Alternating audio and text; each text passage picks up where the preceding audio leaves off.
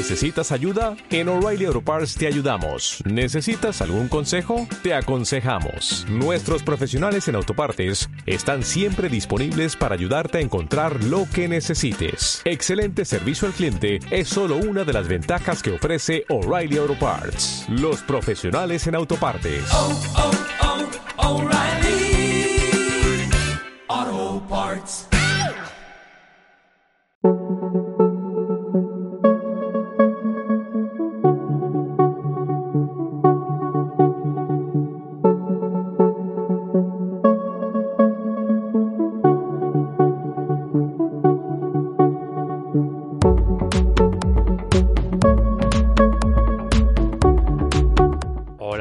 Bienvenidos y bienvenidas al primer programa para Sin Rebobinar de El Navegante del Recuerdo.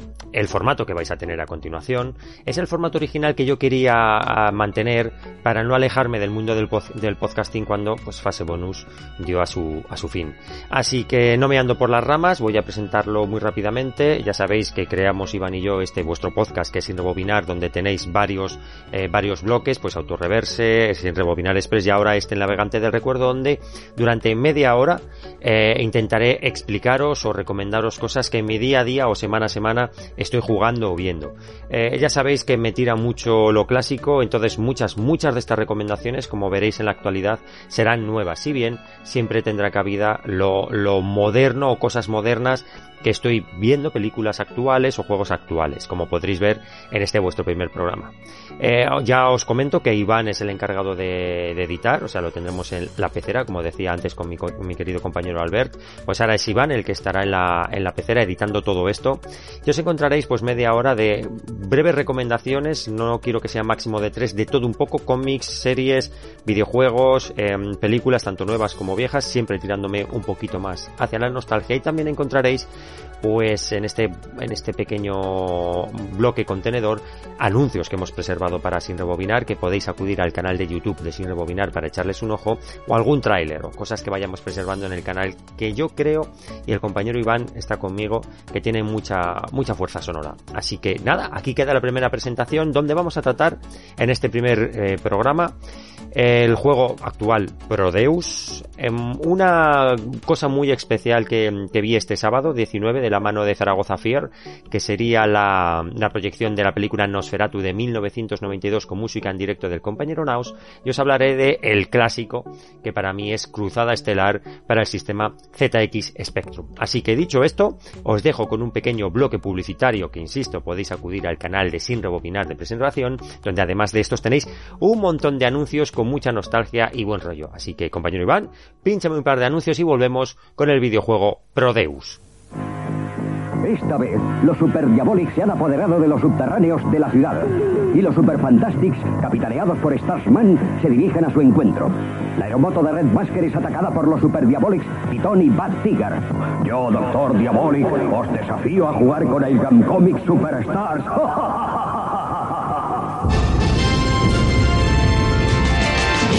Super chicle. Más chicle. El navegante del recuerdo.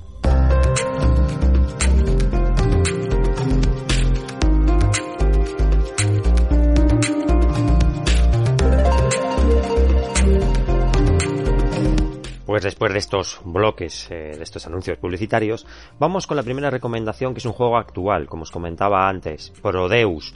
Eh, un juego realizado por la compañía Bounding Box, estoy ahora mismo en la página de Steam, y yo casi todo lo que voy a recomendar va a ser para, para PC, eh, algunas veces emuladores, otras veces juegos nativos, como en este caso, y lo podéis encontrar al precio de 24 euros con 99 céntimos.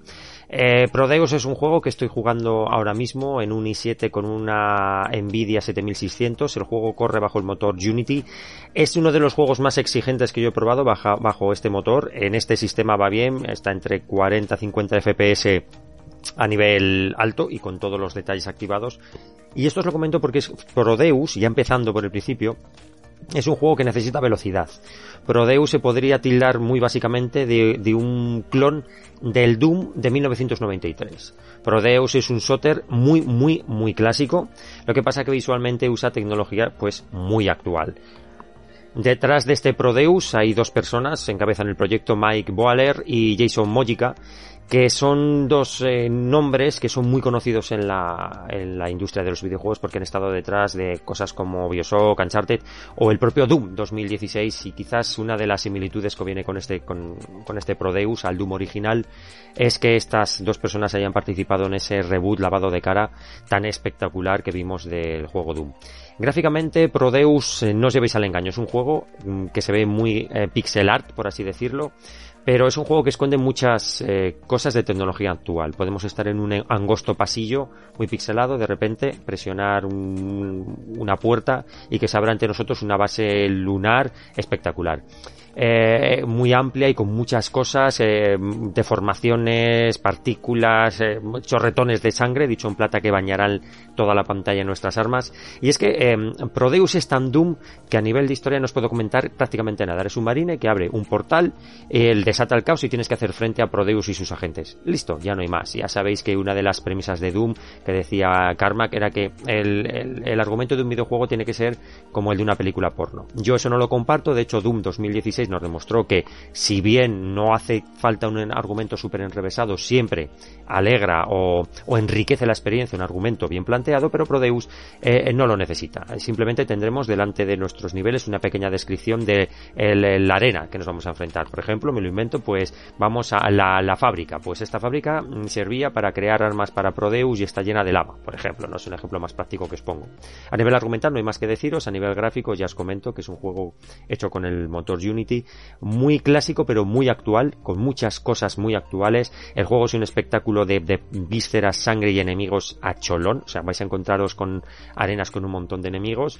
Eh, y las armas están todas muy bien recreadas, con varias animaciones y demás. Es un juego bastante sorprendente a nivel gráfico, sobre todo porque a pesar de que os pueda parecer algo parco al principio, conforme vamos eh, adelantando los niveles y nos adentramos en ese Prodeus, vemos que los niveles son muy muy elaborados, muy enrevesados y que puedes pasar de, de una habitación pequeñísima a un espacio muy amplio con un montón de enemigos donde hace falta incluso usar un rifle de francotirador. A nivel jugable, súper clásico, encontrar llaves, abrir, puesta, abrir puertas en esos niveles donde donde no hay eh, no hay salve state o no tenemos eh, salvado rápido, tenemos que pasarnos del tirón. También hay ciertas ciertos objetos que podemos coger para abrir niveles y mejorar nuestro armamento. Mejorar nuestro armamento, no os engañéis, a nivel muy básico.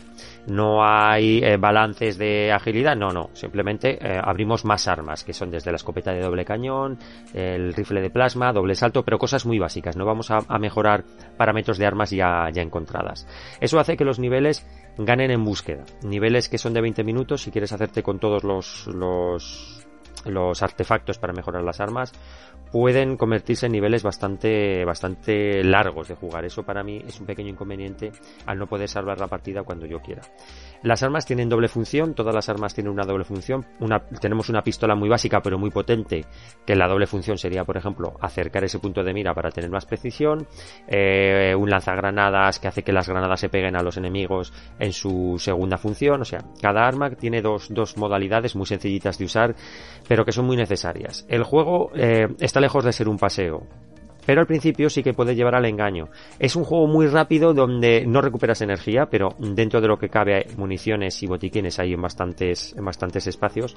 Pero llega un momento de inflexión, que para mí ha sido el nivel expiación, el cual es una locura de destrucción y muerte. O sea, he, he, he muerto más en ese nivel que llevaría jugadas unas cuatro horas que en todas esas cuatro horas previas. El nivel de dificultad ahí se dispara y eso hace que te des cuenta de que es necesaria la exploración para encontrar esos artefactos que van a hacer que podamos comprar armas más potentes. Si llegas a ese nivel con lo pelado, estás bastante, bastante vendido ante los enemigos que acabarán contigo prácticamente en, en, en cuatro golpes.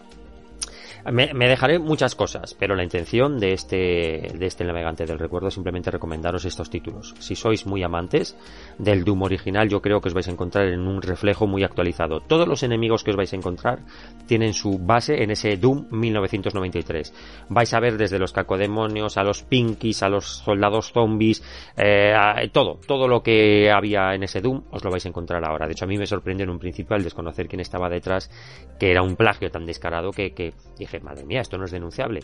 No sé si lo será, pero bueno, tiene la base de que es muy muy divertido, o sea, ya no se hacen juegos tan aquí te pillo, aquí te mato tan tan tan rápidos para bien o para mal y que tiene mucha esencia propia. Gráficamente tiene mucha personalidad y jugablemente al final te das cuenta de que necesitas tener ciertas estrategias para poder avanzar en, las, en los niveles, porque eh, tenemos el, Prodeus, o sea, el, el, videojuego Prodeus se basa en un mapa que, que vemos que en vista cenital, donde vamos recorriendo los niveles que vamos a jugar, pero luego cuando llegamos a abrir ese Prodeus, el mapa, el mapa cambia y seguimos teniendo una vista cenital con otros niveles mucho más complicados. Cuando llegamos a ese Prodeus, todo lo que hemos aprendido en, el, en los niveles anteriores tenemos que aplicarlo muy bien porque son niveles muy complicados donde los enemigos salen con una cantidad aplastante y donde la munición escasea. Y tenemos que llegar a, a, mm, pensar bien a qué enemigos disparamos y cómo lo hacemos. A pesar de que hay ciertos puntos donde prácticamente recuperamos la munición completa de nuestras armas son unas losas que pisamos que recuperamos toda la munición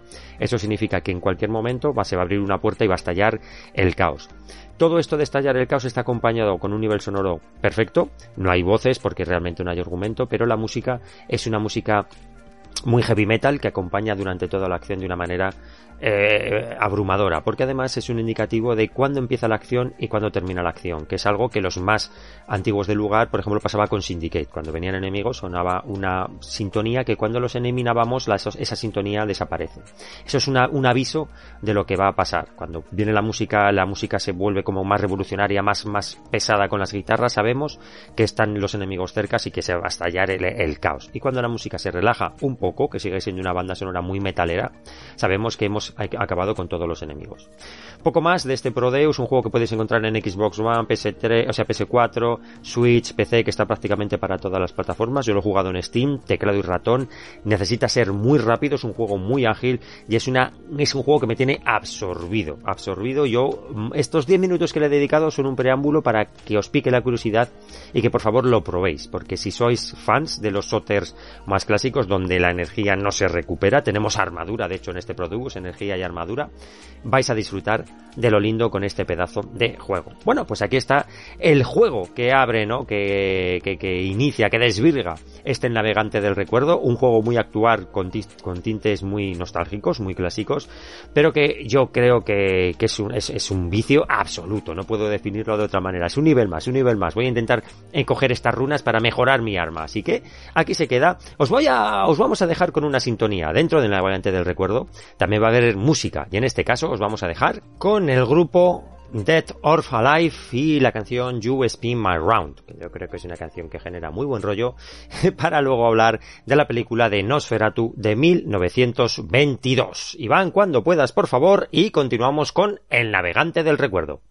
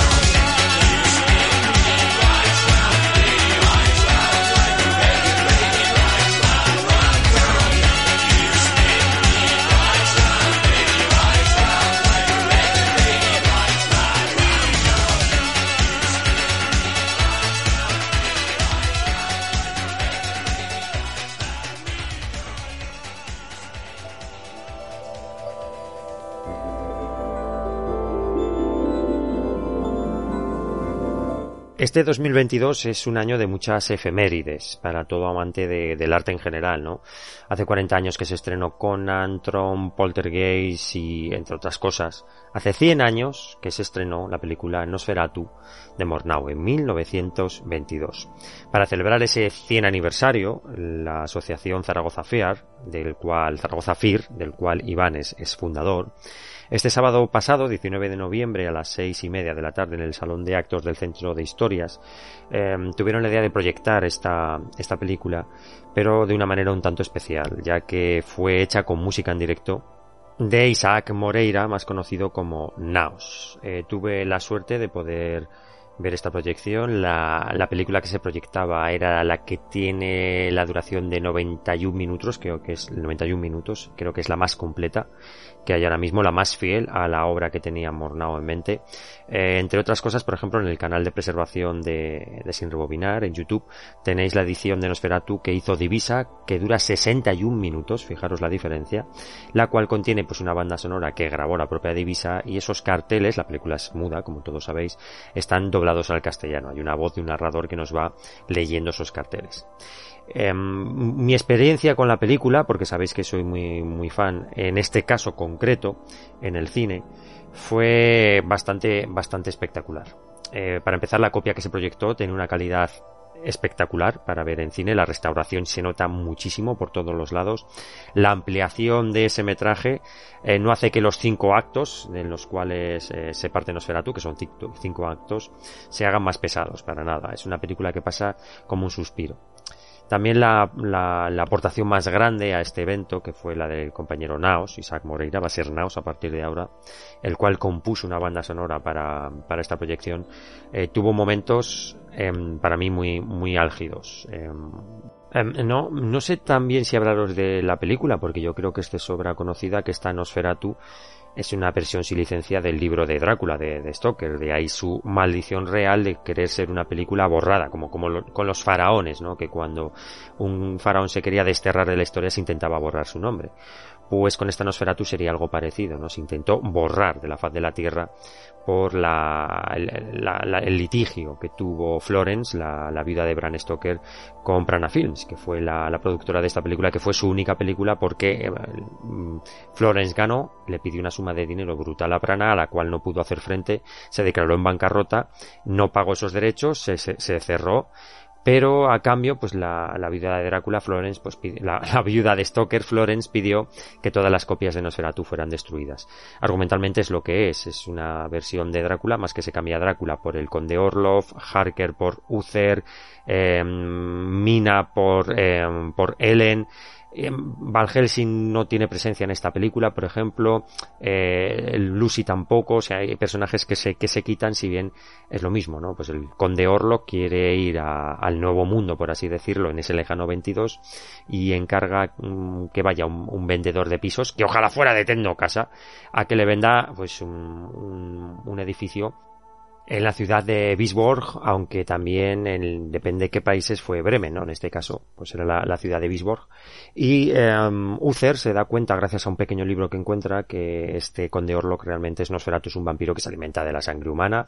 Nosferatu va a buscar a la mujer de Uther y eh, bueno, pues en este caso es, es Ellen, os voy a hacer un pequeño spoiler, la que acaba con el vampiro. Ellen es la primera gran heroína del cine, por lo menos que yo tenga constancia es la primera gran heroína, es ella la que acaba con el vampiro. No hay peleas con Van Helsing, ni escenas de acción. De hecho, es una película muy, muy pausada. Es una película que se cocina a fuego lento.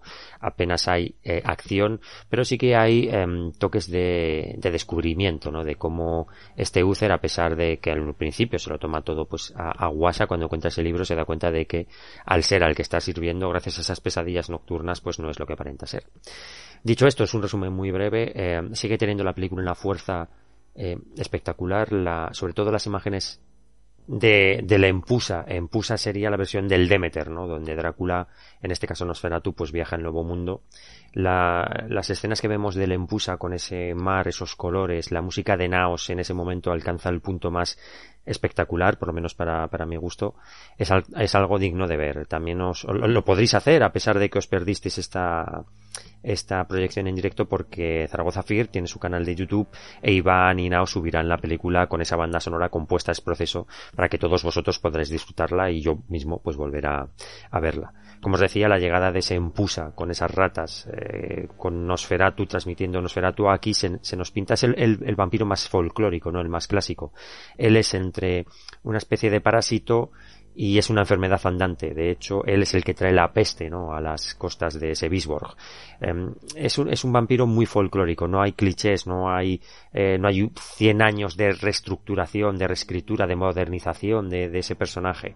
Y sigue teniendo, eh, Max Sreck sigue teniendo una presencia en la pantalla espectacular. Cuando se ve ese personaje, la verdad es que se llena la pantalla con su enjuta figura, con esa levita negra, con esos tonos tan tan apagados gracias al, uso del color o, del, o, de la ausencia del color en este caso que se dio que le dio que le dio Mornau es una experiencia espectacular eh, cuando esta película se ponga en YouTube, cuando Zaragoza Fear suba esta película, pues ya os avisaremos por las vías pertinentes para que le podáis echar un ojo y, podáis tener esa sinergia, ¿no? Con la música de Naos, muy, con mucho sintetizador, con muchos, em, muchos tracks muy bien divididos, muy representativos de lo que estamos viendo. Él me contó que ha intentado narrar la historia sonoramente, yo creo que lo consigue, momentos más de de amor con como vemos ese día a día de Ellen y Uther, ¿no? El amor que sienten entre ellos o cuando vemos a ese Nosferatu donde las notas la sintonía se corrompe, si me, me permitís decirlo así, la, la, primera visión de esas ratas, ¿no? Como como escuchamos ese sonido, escucharéis ese sonido prácticamente que es como de de mordisquitos de rata, o sea, es una es una experiencia muy interesante ver esta Nosferatu a día de hoy, esta edición la de 91 minutos es es clásico del cine, yo creo que todos os guste o no una vez en la vida tenéis que ver esta película porque es, es, historia del cine en estado puro. Creo que sigue manteniendo el, el, paso del tiempo perfecta, se sigue siendo una película que si bien usa un lenguaje pues de hace 100 años y es muy diferente al que usamos hoy día, es una película que te mantiene en vilo, a pesar de que ya conoces todas las, las, eh, las referencias, los, los, giros que vamos a ver en la, en la cinta ya no te sorprenden, pero lo estás viviendo de una manera muy concentrada cuando ves la película y sigue siendo pues todo una experiencia. Ver esta Nosferatu en pantalla grande con esa, con esa restauración es, es increíble lo que se ha conseguido con una película de hace 100 años y cuando vemos, por ejemplo, hay un par de escenas que a mí me, sorprendieron mucho. Es la grabación de una planta carnívora como devora una mosca y como una araña eh, envuelve a una mosca en su, en su tela de araña, que es una de las, de las frases que podemos ver en diferentes películas, eh, incluso en el libro de Drácula. Así que dicho esto, aquí queda mi, recomendación barra aviso de que tenemos que seguir a esta asociación, Zaragoza FIR, em, si sois de aquí de Zaragoza o os interesa el terror de cerca, y sobre todo para que sepáis que esta proyección se podrá ver en el canal de YouTube de, Zaragoza, de Zaragoza FIR, y que eh, yo creo que que es para disfrutar. De hecho, me gustaría grabar algo con Iván sobre esta película más en profundidad porque tiene, aparte de todo el folk, de todo el ocultismo que le quieran dar programas tipo Cuarto Milenio y demás, es una película que sin todo eso, por méritos propios, que a pesar de que tiene enlaces con el ocultismo, yo eso no lo quiero, no lo quiero rebatir, pero a pesar de todo el misticismo de si tal, si es un vampiro, sino tiene un valor cinematográfico que es indiscutible y es increíble a día de hoy. Así que nada, aquí se queda la recomendación cinéfila de este primer programa de Sin Rebobinar, que sería esta proyección de Nosferatu con la banda sonora de Isaac Moreira, el compañero Naos, en directo. Así que os dejamos con un par de, de anuncios de lo que vais a ver próximamente en televisión y terminamos muy rápidamente con la recomendación más clásica, el juego Cruzada Estelar para el sistema Spectrum.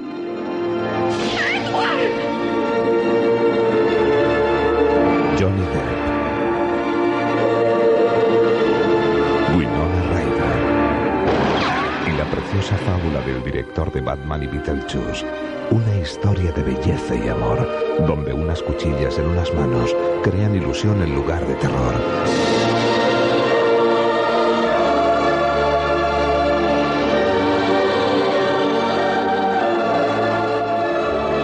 Eduardo Manos Tijeras. El peliculón del próximo jueves. Antena 3 Televisión. Tengo que pedirte un favor. ¿Qué clase de favores? No es nada altruista, no te preocupes. Es un favor de los que se pagan. Del tipo que más me gusta. ¿Qué es? Ya. Mira, tienes que poner esto en las tiendas de los alrededores. Yo me quedo con este. ¿eh? Pero pidiendo permiso antes, claro. ¿De qué son? Pues son unas charlas. Si te preguntan, les dices que es un ciclo que organiza el Colegio de Farmacéuticos. Ciclo de charlas sobre higiene y planificación familiar. Menuda castaña. No vas a vender ni una entrada. No se trata de vender entradas, es gratis. Esto va a ser igual que el recital de zarzuela que dio la tía del marmota en la parroquia. Solo fuimos el marmota y yo, porque había merienda, que si no... Como cada jueves, continúa la risa con Farmacia de Guardia, el mejor remedio para todos los males. A las nueve y media de la noche en Antena 3 Televisión. El navegante del recuerdo.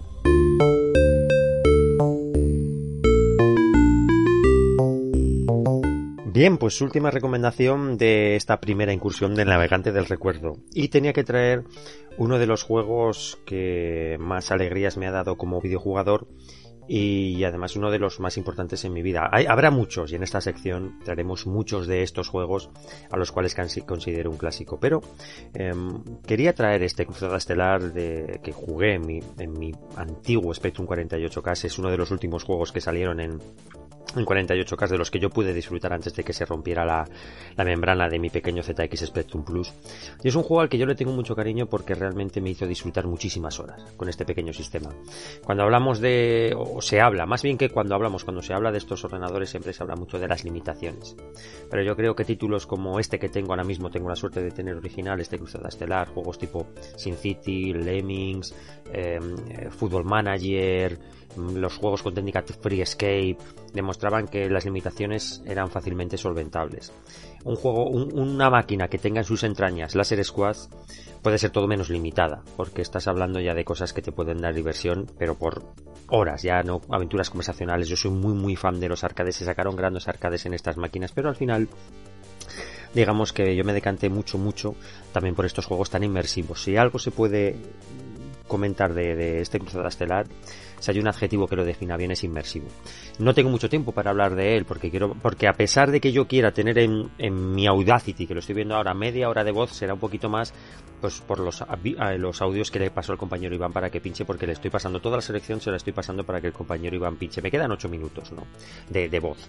Con lo cual, eh, Cruzada Estelar eh, de argumento es muy sencillo. Todos los que hayáis jugado al juego de, de tablero sabéis que sois un grupo de marines espaciales, podéis ser entre uno y tres, y os llevan a diferentes naves.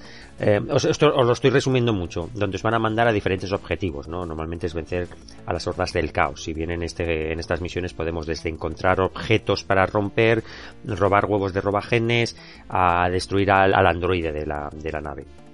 Eh, argumentalmente es un juego muy sencillo, no tiene tampoco... El juego en sí, a pesar de que el lore que lo, que lo envuelve es, brutal, el de Warhammer 40.000, en el juego las instrucciones son muy sencillitas, ¿no? Nos habla un poco de, de las naves que están olvidadas, el, el warp, y de que somos eh, una escuadra de marines que tiene que ir a restablecer el orden en esas naves, de las cuales podamos, puede, puede que nos salgamos. A nivel sonoro el juego es muy parco, simplemente tiene una sintonía en 128K al principio, y durante toda la aventura nos acompañará el más extremo silencio. Si bien en, en, Atari ST y en, y PC, si tienen música, eh, es, es- el juego es tan largo que la música al final acaba siendo muy repetitiva. Eh, el- tanto en Atari ST como en PC y en Amiga, antes de que se me olvide, contó con un paquete de expansiones, que era algo Beyond, me tendréis que perdonar, era el nombre no sé qué Beyond, que eran más misiones y cambiaban una de, de las armas. A nivel sonoro es muy sencillo, un ordenador de, esta- de estas características, yo creo que como se intentaba también que el juego fuera compatible con 48K al no tener el Yamaha, el sonido se cuidaba lo, mínimo, ¿no? Para que consumiera menos memoria, entrara en el ordenador más pequeño el 48K y al no tener el Yamaha, pues bueno, menos trabajo. Dicho esto, a nivel gráfico, el juego tiene dos vistas, una que se ve desde arriba, cenital, donde vemos la nave, vamos a llamarle mapa, a partir de ahora, que está dividida en cuadrículas. Eh, lo vemos desde arriba, todos nuestros personajes, eh, los enemigos, ciertos objetos, el, el mapa es muy rudimentario, o sea, la nave no tiene yo que sé, me lo invento, cámaras criogénicas, no, simplemente son pasillos deshabitados con rocas y los enemigos. Son todos perfectamente reconocibles y vamos a conocer muy bien cuál es el icono de cada enemigo. Si bien tiene una visión en isométrica, tenemos un botón para activarlo que es está hecho con todo lujo de detalles, pero claro, es muy lenta en estos sistemas, se mueven muy lentamente, pero gráficamente el juego es es desde muy eh, funcional, desde la vista de, desde arriba, que no os engañéis que está muy guay y tal, a muy cuidado con esa visión isométrica chulísima. Pero donde tiene la, la enjundia el título es en el gameplay.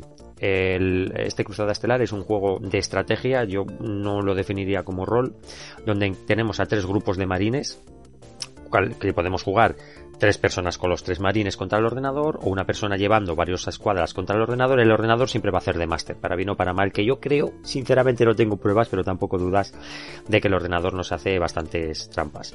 Estos grupos de marines se dividen en tres, que serían los Imperial Fist, los ultramarines y los Blood Angel. Cada grupo tiene sus cartas, su equipo. Antes de empezar a jugar podemos elegir estas cartas como el equipo. Eh, y cada uno usa un equipo especial. Por ejemplo, yo soy de cogerme siempre a los Imperial Fist porque llevan los suspensores. Estos suspensores sirven para que las armas, que son pesadas, nos permitan movernos lo mismo que con las ligeras. Os explico. Y ahí ven como el Hero Quest tiras dados para moverte. Aquí todo soldado tiene su movimiento preestablecido, que son seis casillas. Podemos movernos seis casillas. Nuestra escuadra de cinco, que no se me olvide, nuestro comandante y nuestros cuatro eh, soldados imperiales, nuestros, eh, nuestros cuatro marines imperiales, se pueden mover seis casillas. Siempre y cuando lleven armas ligeras, que son los Volter. Cuando decidimos llevar armas pesadas, que eh, podemos coger una de cada tipo, el cañón de asalto, el lanzamisiles y el arma de plasma, solo podemos coger estas tres, el otro siempre llevará un Volter, estos soldados que lleven estas almas moverán cuatro casillas. Con estos suspensores hacen que todos los soldados muevan el mismo número de casillas. Además podemos elegir que cartas que solo podemos usar una vez que se muevan dos veces, que disparen dos veces, eh, granadas que tiraremos para cegarles y que no puedan atacarnos. Hay una que es muy útil que es volver a relanzar uno de los dados. Es una carta que se llama Target que hace que, que puedan relanzar uno de los dos dados que disparan las armas. Eh, os estoy hablando un poco porque yo la edición que tengo en inglés, tengo la suerte de tener la original en inglés, es de Gremlin, pero Drosoft la trajo en castellano. Y yo tuve la suerte de jugar a la versión original en castellano, y está todo totalmente traducido. Como os comentaba a nivel de jugabilidad, pues eso, seleccionamos nuestro marine, nuestro grupo de marines, nuestro equipamiento con esas cartas y nuestra misión, que van, son 12 misiones que van desde mátalos a todos a roba esto y vete, porque siempre, siempre, siempre la misión empieza en un lado y tiene que acabar en el mismo lado, que es en esa vamos a llamarla así, bahía de extracción de la nave que se engancha a esa nave que está varada. O sea, nuestro capitán y nuestro grupo de marines eh, empiezan en un pasillo, hacen la misión que sea y tienen que volver a ese pasillo. Si bien siempre, siempre tiene que sobrevivir el jefe de la escuadra. Eso es lo más importante. Si vuestra misión es un éxito, pero muere vuestro jefe de la escuadra, os la van a dar como inválida. También es importante acumular puntos. Tenéis que matar al mayor número de enemigos posibles, porque esos puntos hacen que esa misión se dé por válida. Luego, em, en cada turno, el, ordenador, el máster, sacará una carta que puede ser eh, mala o buena. Normalmente siempre son malas. Son malas, no, terribles y pueden dar al traste con tu misión. Si bien tenemos una carta que son los controles eh, primarios, que significa que podemos abrir todas las puertas de la nave a distancia y tender algunas trampas muy interesantes, como mm, intentar dejar a un enemigo en el alféizar de esa puerta y cerrarle la puerta y matarlo, pero no nos darán puntos, no, no abuséis de esa técnica, nos darán puntos. Normalmente el ordenador siempre suele salir, suele echar cartas en nuestra contra, con graves, con graves efectos en la misión. Desde que un, un soldado con arma pesada se quede sin munición y le tengamos que dar un volter, desde que el jefe de la escuadra tenga que comunicarse con la base central y no y no ande, desde que uno de nuestros marines sea corrompido por el caos, que eso es una de las cosas que más mm, rabia te puede dar, que durante una batalla uno de tus soldados se convierta en un marine del caos, desde que te ataque un robagenes, que son el bicho más malo que hay en este juego, que siempre atacan cuerpo a cuerpo y hacen un daño brutal. Yo cómo me enfrento a estos os lo explico, nuestro comandante tiene tres tipos de armas, que son de cuerpo a cuerpo, alcance y cuerpo a cuerpo y solamente de alcance.